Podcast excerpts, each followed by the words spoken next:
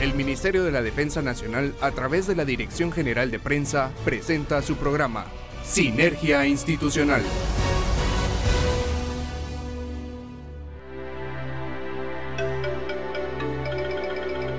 Buenas noches Guatemala, es un verdadero gusto poder estar con ustedes en una emisión más de Sinergia Institucional Radio. Esperamos que se encuentren muy bien este 21 de marzo. Les saluda el subteniente Juan Carlos Rosales y esta noche me acompaña Marisol Ruiz. Marisol, buenas noches. Muy buenas noches mi subteniente, buenas noches Guatemala, qué gusto poderles acompañar en esta nueva emisión. Así que la mejor de las noches para todos los que se dan cita en una emisión más de este que es su programa a través del 107.3 FM de TGW, La Voz de Guatemala. Los invitamos a que se comuniquen con nosotros a través de nuestro número de WhatsApp 3697 7800. Escuchó bien, 3697 7800, ya que nos gustaría saber desde dónde nos está sintonizando. También recuerden que nuestras redes sociales están disponibles y si aún no nos siguen, ¿qué están esperando? Todos ustedes son importantes para nosotros y nos encuentran como arroba ejército-gt oficial. Escuche bien, arroba ejército-gt oficial en Facebook, Instagram, Twitter, YouTube y TikTok. Además de nuestras redes sociales, usted también puede encontrar más información del Ejército de Guatemala, su ejército, en el sitio web www.mindef.mil.gt. Gracias por su sintonía de parte de todo el equipo que conforma Sinergia Institucional Radio. Les deseamos lo mejor. Recuerden tener una actitud positiva ante cualquier adversidad. Así es, y con mucha moral, mucha moral, acompáñennos en esta media hora y entérese de las actividades que realiza el Ejército de Guatemala en beneficio de todos los guatemaltecos. Bienvenidos. Bienvenidos. A continuación en su programa Sinergia Institucional, La Portada.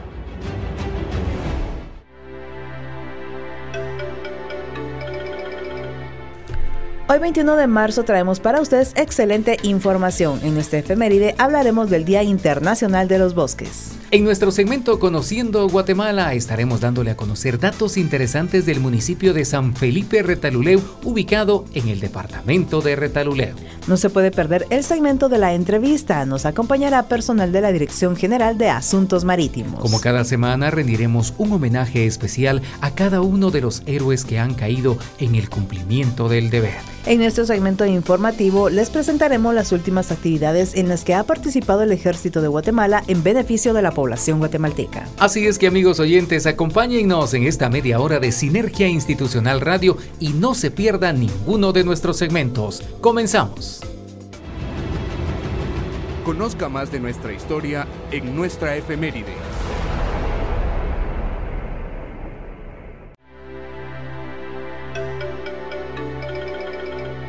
Hoy se conmemora el Día Internacional de los Bosques y su principal objetivo es crear conciencia de la importancia de cuidar y preservar todas las áreas forestales del planeta y con ello la supervivencia de todas las especies. La fecha se eligió porque el 21 de marzo coincide con la entrada de la primavera en el hemisferio boreal y con la del otoño en el austral. Usted se preguntará por qué se celebra el Día Internacional de los Bosques. La Asamblea General de la ONU aprobó en diciembre de 2012 una resolución en la que declaró el 21 de marzo como el Día Internacional de los Bosques. Pero teníamos precedentes. El Día Internacional de los Bosques o Día Forestal Mundial. Fue una recomendación del Congreso Forestal Mundial que se celebró allá en Roma en el año 1969 y que fue aceptada por la Organización de Naciones Unidas para la Agricultura y la Alimentación FAO en el año 1971. La campaña 2023 Bosques y Salud. Cada año se escoge un lema o tema para el Día Internacional de los Bosques y para este 2023 es el siguiente. Bosques y Salud. Los bosques tienen un impacto significativo en la salud humana. En primer lugar, los bosques actúan como sumideros de carbono y producen oxígeno, lo que ayuda a mejorar la calidad del aire que respiramos. Esto es especialmente importante en las zonas urbanas, donde la contaminación del aire es un problema grave de salud pública. Los bosques purifican las aguas. Los árboles y las plantas ayudan a filtrar el agua, eliminando impurezas y reduciendo la erosión del suelo. Esto ayuda a mantener la calidad del agua en ríos y arroyos. Además, los bosques también son importantes para la recarga de acuíferos subterráneos, que son una fuente importante de agua potable en muchas regiones. Los bosques también son esenciales para la conservación de la biodiversidad, ya que proporcionan hábitats para una amplia variedad de especies animales y vegetales. La biodiversidad es crucial para mantener la salud del ecosistema en general, lo que a su vez tiene un impacto positivo en la salud humana. Además de su papel en la calidad del aire y la biodiversidad, los bosques también ofrecen una amplia gama de beneficios para la salud humana. Estudios han demostrado que el contacto con la naturaleza puede reducir el estrés, la ansiedad y la depresión. Los bosques ofrecen un lugar tranquilo y relajante para caminar, hacer senderismo o simplemente sentarse y disfrutar del entorno natural. Además, los bosques también pueden proporcionar productos naturales que se utilizan en la medicina tradicional como plantas medicinales. La importancia de los bosques y su biodiversidad. Sabemos que los bosques representan el pulmón de toda la Tierra. Actualmente comprende un tercio de la superficie terrestre, repartidas en millones de extensiones por todo el mundo y hay una gran cantidad de ellos que se encuentran protegidos y que han sido declarados patrimonio de la humanidad. En ellos vive una gran variedad de especies vegetales y animales que forman parte del equilibrio natural de todo el ecosistema que habita la Tierra. Alrededor de 1.600 millones de personas dependen directamente de los bosques para sobrevivir, proporcionándoles alimento, energía, medicina y abrigo. Pese a todos estos beneficios, la deforestación continúa a un ritmo imparable, de unos 13 millones de hectáreas al año. Con esta celebración anual, el Foro de las Naciones Unidas para los Bosques, la FAO, y la Asociación de Colaboración en Materia de Bosques buscan mayor participación de todos los países en crear programas y campañas para la preservación, cuidado y protección de los bosques y su biodiversidad. Pero ¿qué representan los bosques para la vida del hombre en el planeta?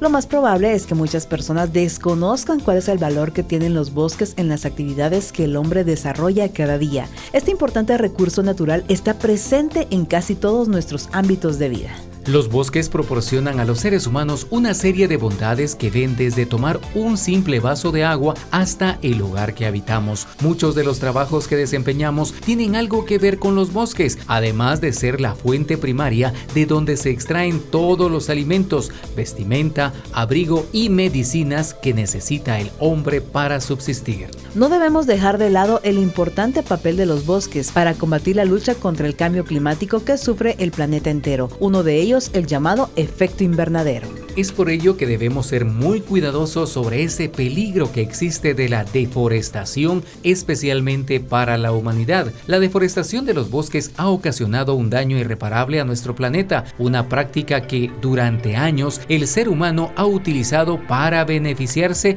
pero que a la larga ha sido una de las causantes del cambio climático. Otra de las terribles consecuencias para toda la humanidad es la pérdida acelerada de toda la biodiversidad, tanto de plantas como de animales, que cada día se extinguen debido a la tala y quema de los bosques. Para ello vamos a brindarle a usted, amigo Radio Escucha, algunos consejos prácticos para cuidar los bosques desde su hogar. Si usted desea contribuir a vivir en un planeta más sano y ecológico, entonces empiece hoy mismo a poner en práctica algunos consejos como reciclar, que es una manera bastante ecológica reutilizando materiales como papel, cartón, plástico, aluminio, entre otros. Evite el cigarrillo, un agente altamente contaminante para la Tierra debido a la cantidad de monóxido de carbono y cianuro que se libera a la atmósfera. También evitar encender hogueras y fogatas, una práctica habitual entre las personas pero que causa un terrible daño al medio ambiente. Siembra plantas o árboles. Lo puedes hacer en cualquier espacio de tu hogar o jardín y así estarás contribuyendo al equilibrio del planeta. Pero la pregunta de nuestros amigos radio oyentes y de toda la humanidad es cómo celebrar el Día Internacional de los Bosques. Si usted desea celebrar este Día Internacional de los Bosques, aproveche esta fecha para empezar a pensar en verde. ¿Cómo pensar en verde? En otras palabras, aprender a cuidar, valorar y proteger los bosques, que es un esfuerzo y una una decisión que debemos asumir con responsabilidad para tener la posibilidad de vivir en un mundo más sano y mucho más sostenible. También le damos algunas ideas para conmemorar el Día Internacional de los Bosques. Participe en actividades de reforestación o voluntariado para cuidar los bosques locales. Planifique una caminata o picnic en un bosque cercano. Disfrute de un día al aire libre y aprecie la belleza de los bosques. También puede leer y aprender más sobre la importancia de los bosques. Puede buscar información en internet, leer libros o ver documentales sobre los bosques y su impacto en el medio ambiente y la sociedad. Disfrute de productos sostenibles y de origen responsable al comprar productos como papel, madera o alimentos producidos de manera sostenible. De esta manera estará apoyando a la conservación de los bosques y la biodiversidad. Promueva la conservación de los bosques en las redes sociales. Comparte información, imágenes y noticias relacionadas con los bosques en sus redes sociales para crear conciencia y motivar a todos a tomar acción. Puede usar los hashtags Día Internacional de los Bosques o hashtag Intel Forest Day. Amigos oyentes, ahora nos trasladamos de manera imaginaria. Mucho cuidado usted que va en el tráfico. Hoy nos iremos de paseo al municipio de San Felipe, perteneciente al departamento de Retaluleu, en la región suroccidental de la República de Guatemala, que ya está preparándose para recibir a todos los veraneantes allá en el sur del país, contando con una extensión territorial de 43 kilómetros cuadrados. Se encuentra localizado a 14 kilómetros de la cabecera departamental y a 190 kilómetros de la ciudad capital. San Felipe limita geográficamente al norte con el municipio de El Palmar Quetzaltenango, con Nuevo San Carlos al este, por el sur con San Martín Zapotitlán, muy conocido por cierto, San Andrés Villaseca, San Sebastián y Retaluleu Retaluleu, y al oeste con los municipios de San Francisco Zapotitlán y Pueblo Nuevo Suchitepeques. San Felipe fue elevado a municipio por acuerdo gubernativo de 27 de agosto de 1836. Al principio formó parte del departamento de Suchitepeques. En 1877 pasó a formar parte del departamento de Retaluleu. Ya en 1888 se le otorgó la categoría de villa. Y la división política de este municipio cuenta con una villa que es la cabecera municipal, siete aldeas, 11 colonias y 27 fincas. Los más importantes ríos que recorren el municipio son los siguientes: Samalá, Ocosito, Agua Bendita, Ajachá, Santa Anita, Cis, La Danta, Huache, Del Rastro, Tambor y otros. En San Felipe se ha desarrollado la actividad agrícola durante prácticamente toda su historia, principalmente del cultivo de café. En la actualidad parece ser que la diversidad en el sector cafetalero ha dado protagonismo al cultivo de frutas como el banano, plátano, rambután y otros. El maíz, frijol y pacaya para el autoconsumo también se cultiva. La invitación es para que usted no se pierda la próxima semana datos interesantes de otro bello municipio de nuestra bella Guatemala.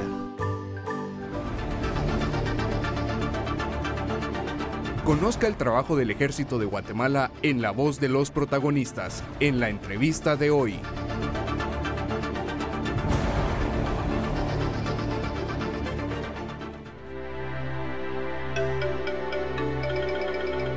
Amigos oyentes de Sinergia Institucional Radio, qué gusto que ustedes se haga acompañar de la programación Sinergia Institucional Radio. Damos espacio a nuestra entrevista y en esta oportunidad me acompaña el señor capitán de navío diplomado en Estado Mayor Naval, Giovanni Francisco Muñoz Duarte. Él es director general de Asuntos Marítimos del Ministerio de la Defensa Nacional y como ustedes lo habían pedido, amigos Radio Escuchas, vamos a darle la bienvenida a mi capitán de navío Muñoz Duarte. Bienvenido, mi capitán.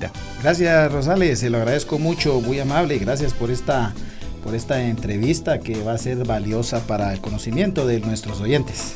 Así es, mi capitán de navío, y para entrar de lleno a la misma, me gustaría que comentara a nuestra radio audiencia cuál es la importancia de la Autoridad Marítima Nacional.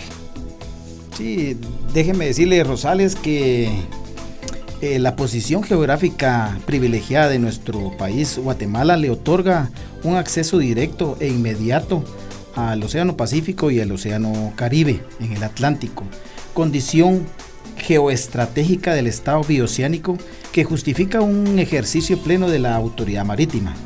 por, los, por su importancia, las implicaciones y oportunidades en los mares que proporcionan a todos y cada uno de los guatemaltecos, al constituirse los espacios acuáticos en una fuente vital de recursos de diferentes naturaleza y de, y de origen, podemos decir, eh, teniéndose presente además que los mares son la frontera común para todos los países, pero no solo un límite o una restricción, sino como un vínculo de unión.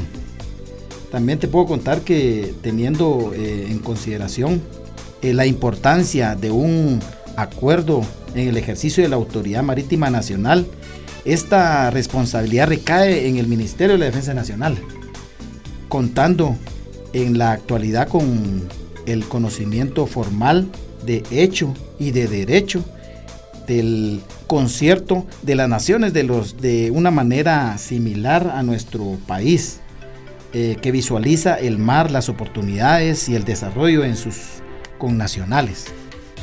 La Dirección General de Asuntos eh, Marítimos del Ministerio de la Defensa Nacional es el ente encargado de la gestión administrativa de las funciones del Estado de Bandera, el Estado ribereño, en función que engloba las principales eh, derechos y obligaciones de nuestro país ante la comunidad internacional y nuestros connacionales. En palabras sencillas, eh, te puedo contar que es velar por los intereses de los guatemaltecos en los mares. Eh, lo anteriormente, lo, que dije anterior, va desde el punto de vista de la seguridad, del bienestar, tal y como lo establece la misión constitucional asignada al ejército de Guatemala.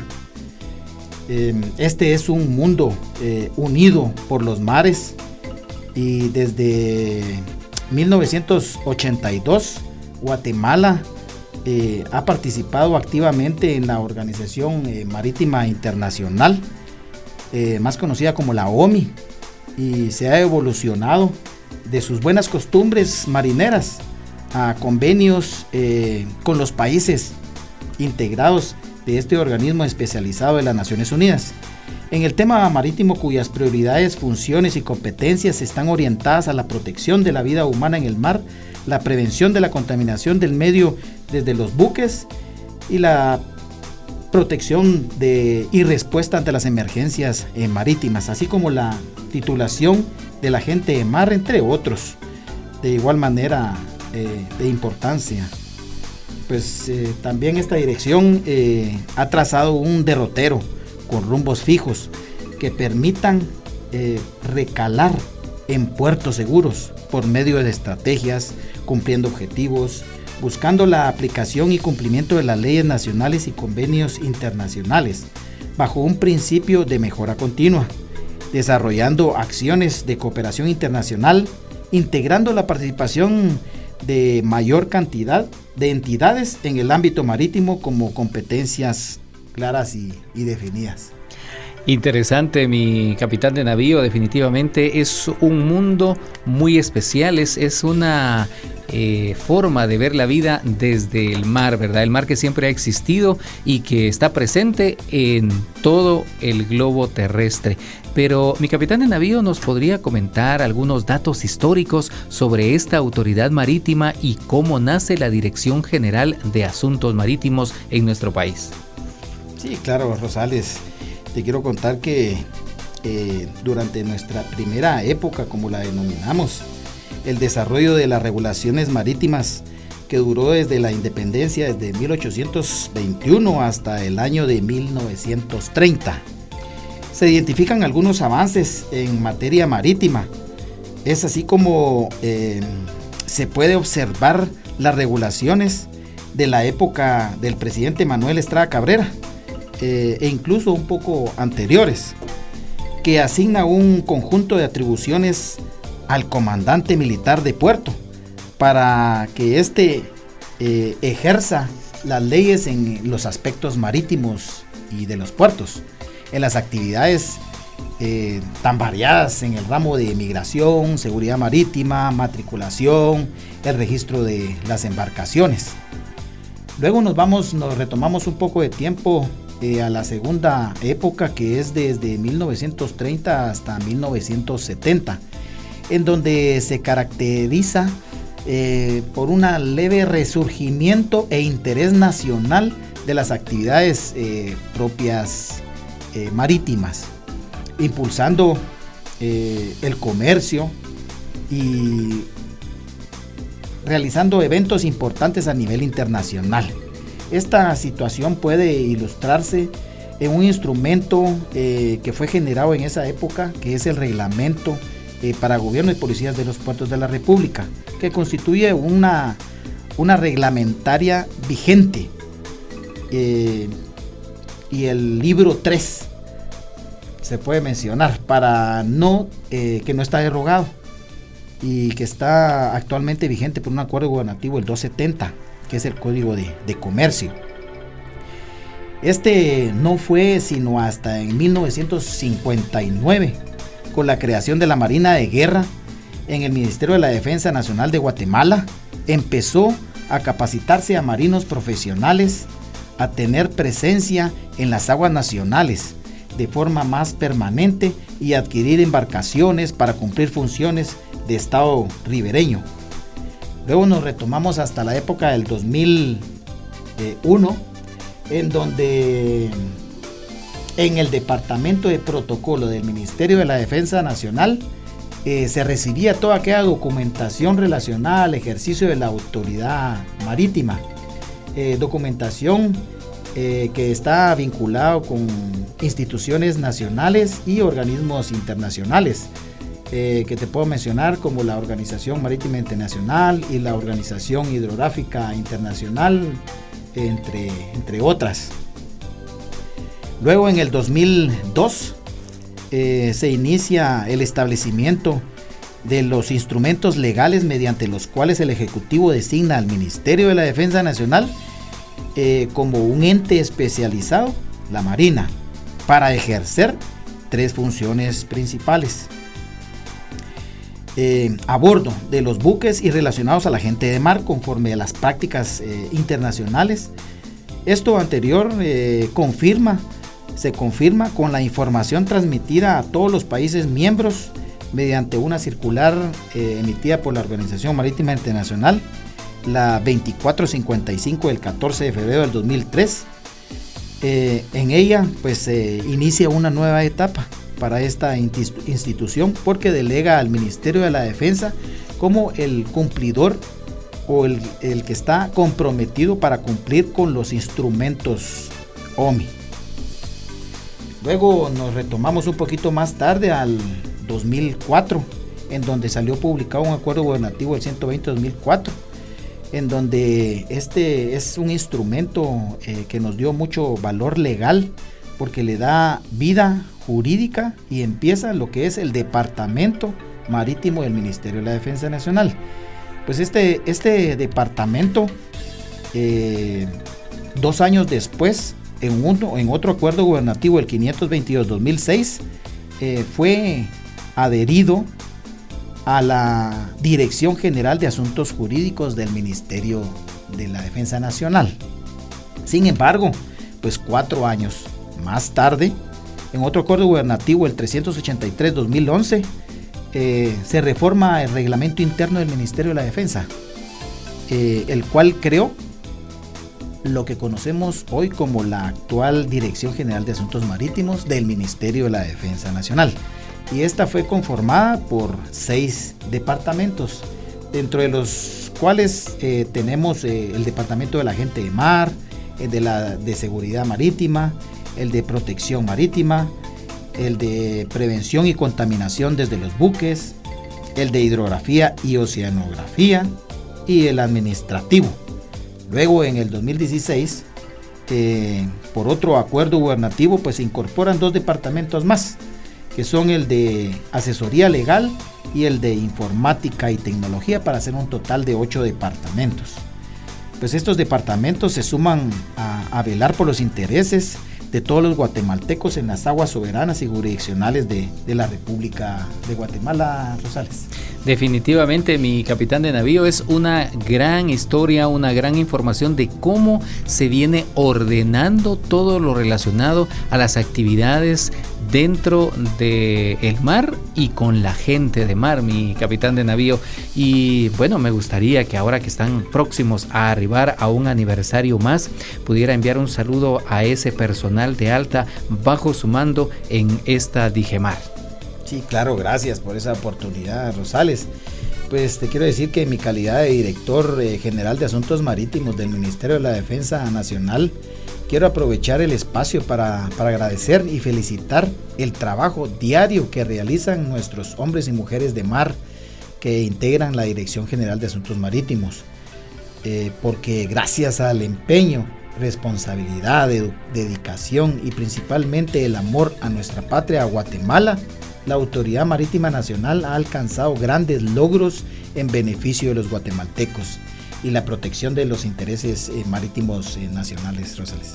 Definitivamente nuestro saludo y felicitación para cada uno de ellos, para todo su equipo de trabajo, mi capitán de navío, y también pedirle que por favor haga llegar también un mensaje para nuestros radioescuchas. Sí, claro que sí, quisiera aprovechar este espacio eh, que me permitieron para poder animar a la, a la población guatemalteca a que nos visite en nuestras páginas web eh, y redes sociales con el único objeto de que nos conozcan más y que nos que conozcan quiénes, sopo, quiénes somos y que sepan que somos una dependencia del Ministerio de la Defensa Nacional que tiene la consigna de brindar un excelente servicio a todas las personas que deseen participar en actividades marítimas guatemaltecas.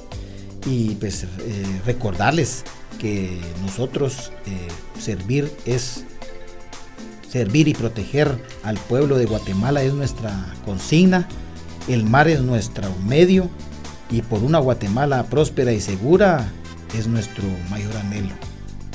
Muchísimas gracias. Agradecemos al señor capitán de navío diplomado en Estado Mayor, Giovanni Francisco Muñoz Duarte, director general de Asuntos Marítimos del Ministerio de la Defensa Nacional, por esta información de primera mano que ha hecho llegar a nuestros radioescuchas. Nosotros continuamos con más de la programación Sinergia Institucional Radio.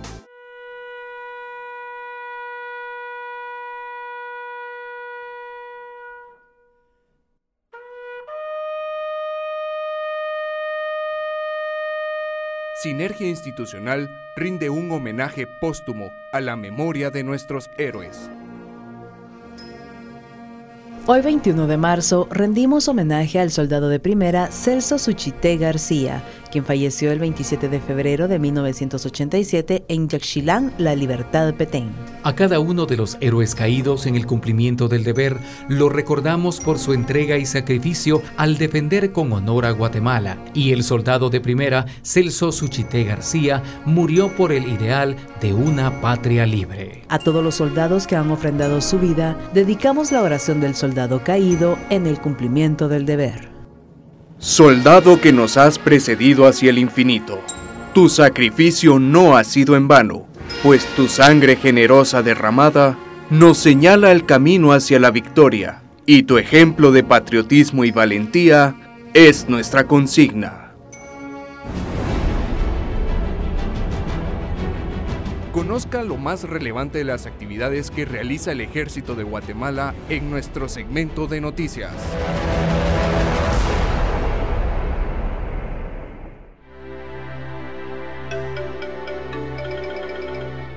Y ahora damos paso a la información, lo más relevante en las actividades que participa el glorioso ejército de Guatemala y queremos comentarles que del 12 al 27 de marzo del presente año se desarrolla en el país el ejercicio Guardián Centam 2023 con el objetivo de fortalecer la capacidad regional de los ejércitos de El Salvador, Honduras y Guatemala para planificar, apoyar y coordinar acciones combinadas que contribuyan al combate de las amenazas comunes. Este ejercicio ejercicio es organizado con el apoyo de la Oficina de Cooperación en Seguridad de los Estados Unidos de América en Guatemala, a fin de fortalecer la interoperabilidad en el intercambio de información entre los países participantes, el combate a las amenazas comunes en las zonas fronterizas, así como incrementar las capacidades de las operaciones terrestres y operaciones en el ciberespacio. A lo largo de dos semanas, más de 300 soldados guatemaltecos se capacitarán en derechos humanos, serán entrenados en técnicas de combate urbano,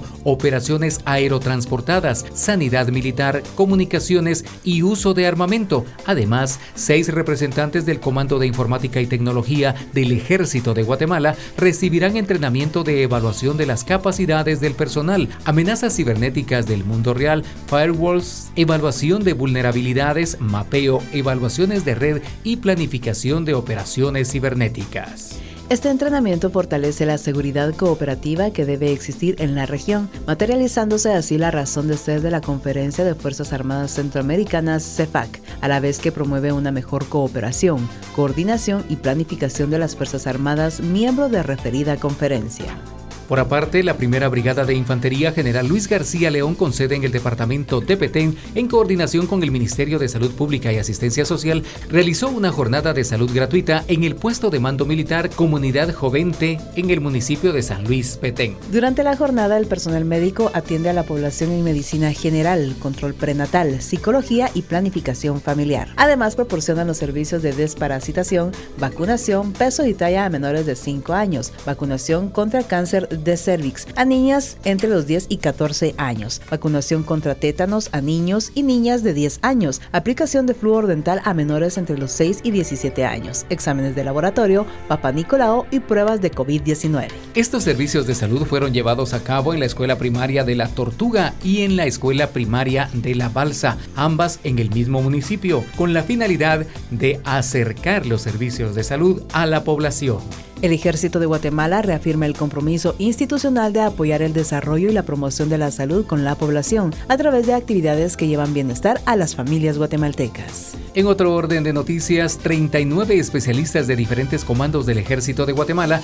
iniciaron el curso técnico nivel básico en salud visual y auditiva, con enfoque de inclusión y de derechos humanos, el cual es impartido por personal especializado del Benemérito Comité Pro Ciegos y Sordos de Guatemala en las instalaciones de la Brigada Militar Mariscal Zavala. Dicha capacitación tiene como objetivo principal facilitar los conocimientos y técnicas adecuadas para realizar tamizajes de agudeza visual y auditiva. Este entrenamiento se desarrolló a lo largo de cuatro días, en lo que el personal militar participante adquirió conocimientos sobre anatomía ocular básica, evaluación externa ocular, enfermedades frecuentes que se identifican en tamizajes visuales, realización de evaluación de agudeza visual distante y cercana, anatomía del oído y grados de sordera, realización de prueba de audición con aplicación y prueba de voz. Además, aprendieron a realizar informes y vaciados de datos a fin de llevar un correcto control de los datos obtenidos. Los tamizajes visuales y auditivos permiten diagnosticar algún tipo de afección con el fin de referir a los afectados con personal especializado en oftalmología y otología para recibir un tratamiento adecuado. La participación de los soldados guatemaltecos en estas capacitaciones fortalecen sus conocimientos en materia de salud preventiva, proveyéndoles de herramientas que les permitan ser multiplicadores en las comunidades cercanas en su área de responsabilidad, promoviendo el cuidado de la salud visual y auditiva,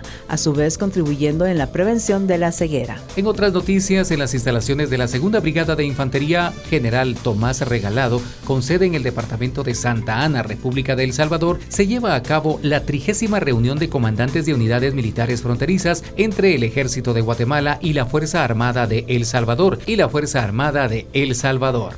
Dicha actividad fortalece los lazos de amistad entre los ejércitos de ambas naciones, impulsando el esfuerzo permanente y sistemático de cooperación, coordinación y apoyo mutuo entre las Fuerzas Armadas centroamericanas. Tiene como objetivo principal abordar temas relativos a la seguridad en el área fronteriza entre ambos países, así como planificar operaciones conjuntas que contribuyan al fortalecimiento de las acciones de combate a las amenazas transnacionales que afectan a la región. Estas reuniones se realizan semestralmente en cumplimiento al cronograma general de actividades 2023 de la Conferencia de Fuerzas Armadas Centroamericanas CEFAC, siendo la próxima de ellas durante el segundo semestre 2023 en la República de Guatemala en el departamento de Zacapa.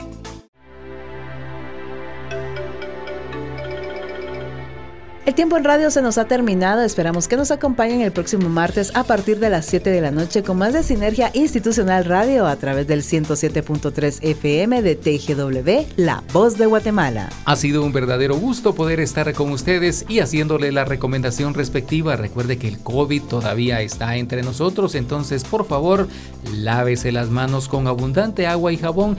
Cuide mucho limpiar las superficies que usted mismo toca y también por favor mantenga a mano su mascarilla cuando ande en reuniones múltiples o donde haya mucha gente, trate de utilizarla. Le enviamos un saludo muy especial a todos los elementos que conforman las brigadas, comandos, servicios y dependencias militares del Ejército de Guatemala. Ánimo, mucha moral. Nos despedimos con la consigna Buenas noches Guatemala, puedes dormir en paz porque en cualquier parte de tu territorio siempre hay un soldado firme y leal a su nación.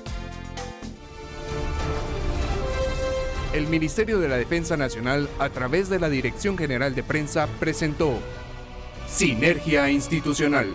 Hasta nuestra próxima audición.